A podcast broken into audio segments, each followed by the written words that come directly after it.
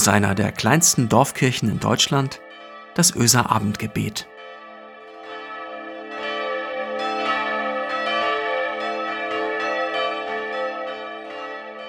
Einen schönen guten Abend, herzlich willkommen zum Öser Abendgebet. Ich bin Marco Müller, ich bin Pastor der Kirchengemeinde Öse. Es klingelte bei mir an der Tür des Pfarrhauses meiner ersten Kirchengemeinde.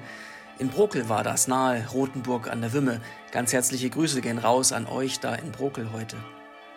Es war, soweit ich mich erinnerte, Sommer und er stand mit halblangen Hosen vor mir, drahtig, aber offensichtlich kräftig, hatte einen gar nicht allzu großen Rucksack auf dem Rücken und einen kunstvoll geschnitzten Wanderstock in der rechten, selbst geschnitzt, ganz offensichtlich aus irgendeinem Stück Holz, das er bestimmt am Wegesrand gefunden hatte. So stand er da und er klingelte.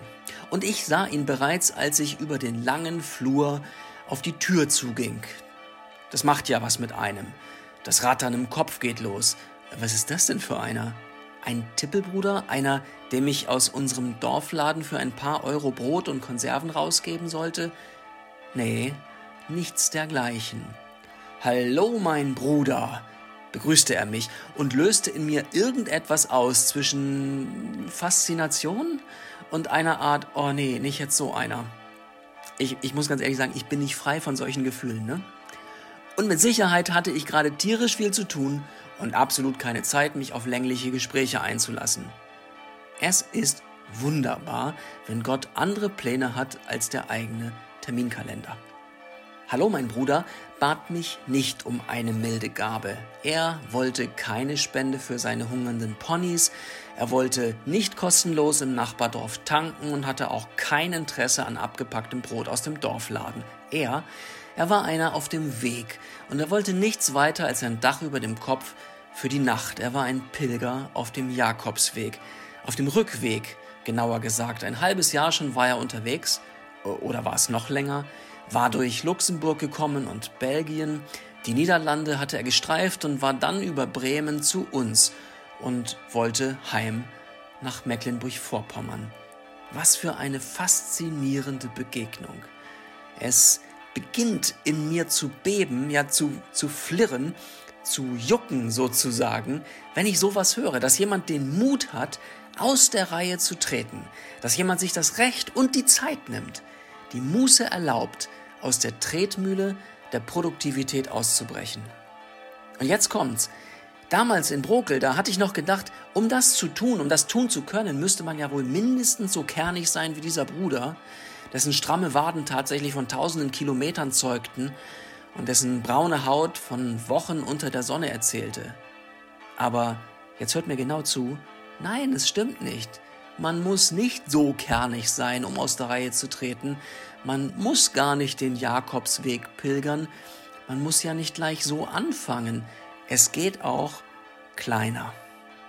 Im Sommer 2013, also Vielleicht ein, zwei Jahre später machte ich mich mit 15 jungen Erwachsenen auf den Weg.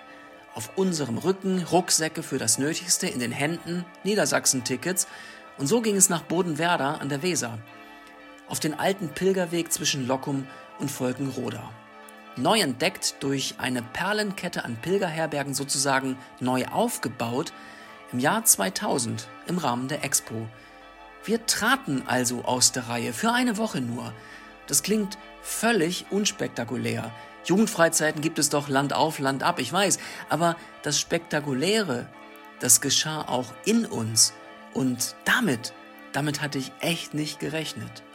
Sobald wir den Bahnhof verlassen hatten und nur noch auf unsere eigenen Beine gestellt waren und nur so vorankommen, indem wir die bewegten, war es, als hätte ich mit meinem Kopf eine andere Zeitzone betreten. Ein Land, in dem andere Gesetze galten. Das war vollkommen abgefahren und es tat so gut. Ich habe eine ganze Reihe von Jugendfreizeiten zu verantworten gehabt. Das waren immer großartige Erfahrungen. Nur so bin ich überhaupt zur Kirche gekommen. 14 Tage in Schweden, in Irland, in Griechenland, in Frankreich. Ein buntes Programm aus Workshops, Bibelarbeiten, bunten Abenden, Kanutouren. Das war super. Aber was ich auf dieser Woche des Pilgerns im Weserbergland erfuhr, war neu. Um eine gute Zeit zu haben, braucht es nicht in jedem Fall ein wahnsinniges Programm.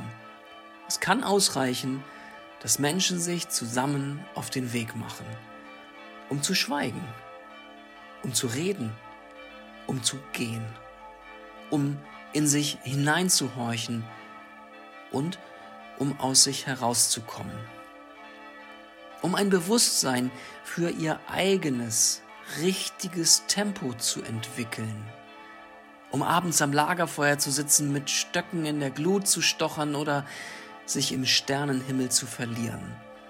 Meine persönliche Erkenntnis dieser niedersächsischen Pilgerwoche, das war diese.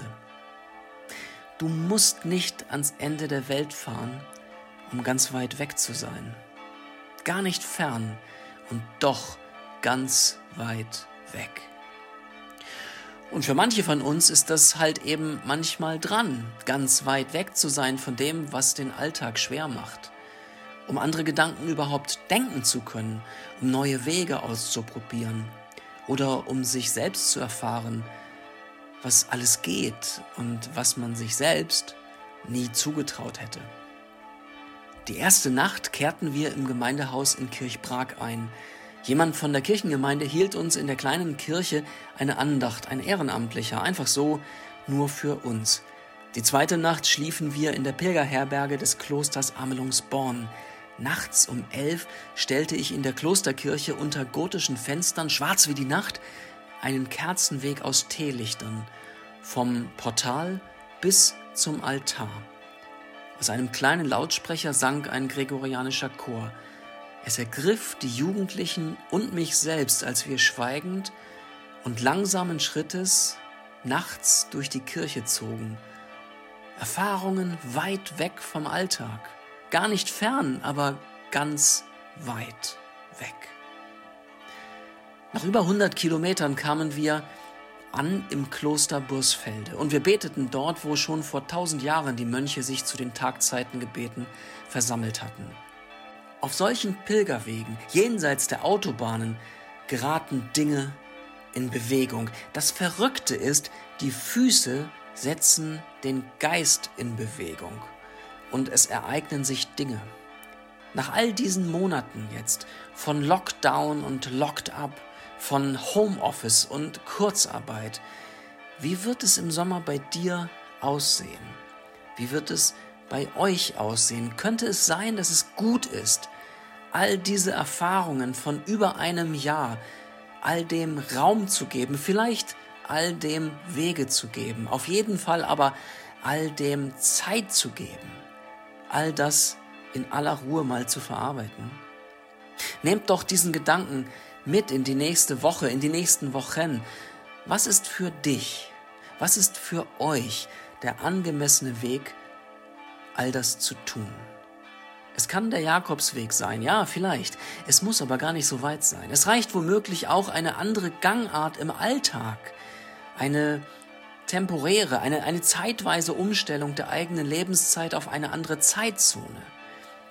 Paul Coelho, der brasilianische Schriftsteller, hat gesagt, es ist gut, etwas Langsames zu tun, bevor man im Leben eine wichtige Entscheidung trifft. Ich glaube, es ist ganz generell gut, die Gangart zu verändern, um zurückschauen zu können und neu zu verstehen und eine Entscheidung für morgen zu treffen. Welcher Weg führt dich an den Ort, der dir erlaubt, aus der Reihe zu treten? Welcher Weg führt dorthin? Und jetzt, für uns alle, miteinander und füreinander, für all die, die miteinander auf dem Weg sind, als Brüder und Schwestern, lasst uns miteinander beten. Gott Vater, du hast uns in diese Welt gestellt. Nicht um stehen zu bleiben, sondern um zu gehen, um zu wandeln in deiner Schöpfung, um uns auf den Weg zu machen mit den Köpfen und den Füßen, dass wir in Bewegung sind, dass wir Neues erwägen, uns ausprobieren, dass wir kleine Wagnisse eingehen und so immer wieder dir begegnen. Herr Jesus Christus, du gehst mit. Du bist der treue Begleiter. Und du gesellst dich ja tatsächlich an unsere Seite, gehst mit ein Stück des Weges. Du fragst ganz unaufdringlich, warum seid ihr so traurig? Was ist denn los? Und du schenkst Kraft, du teilst Brot, du reichst den Wein. Wir haben Sehnsucht nach deinem Frieden, Herr. Kehre ein bei uns, lass uns als Brüder und Schwestern zusammenkommen können, wieder zusammenkommen können, dass wir lachen und Tränen teilen. Und du Geisten des Lebens, beseele uns mit Lebensmut, dass wir einfach so überquillen und gar nicht lang überlegen müssen, wie wir anderen Mut machen, sondern dass wir einfach Ermutiger sind, so wie wir sind. In dieser Wüstenzeit, dass wir weitergeben von deinem Wasser des Lebens. Guter Gott, Vater, Sohn und Heiliger Geist, sei du bei uns. Amen. Segne euch Gott, der Allmächtige und Barmherzige, der jeden Morgen seine Sonne aufgehen lässt über dieser Welt, der uns befreit von Sorge und Angst, weil er für uns sorgt und unseren Raum weit macht, der uns belebt mit Licht und Wärme und seiner Liebe. Amen.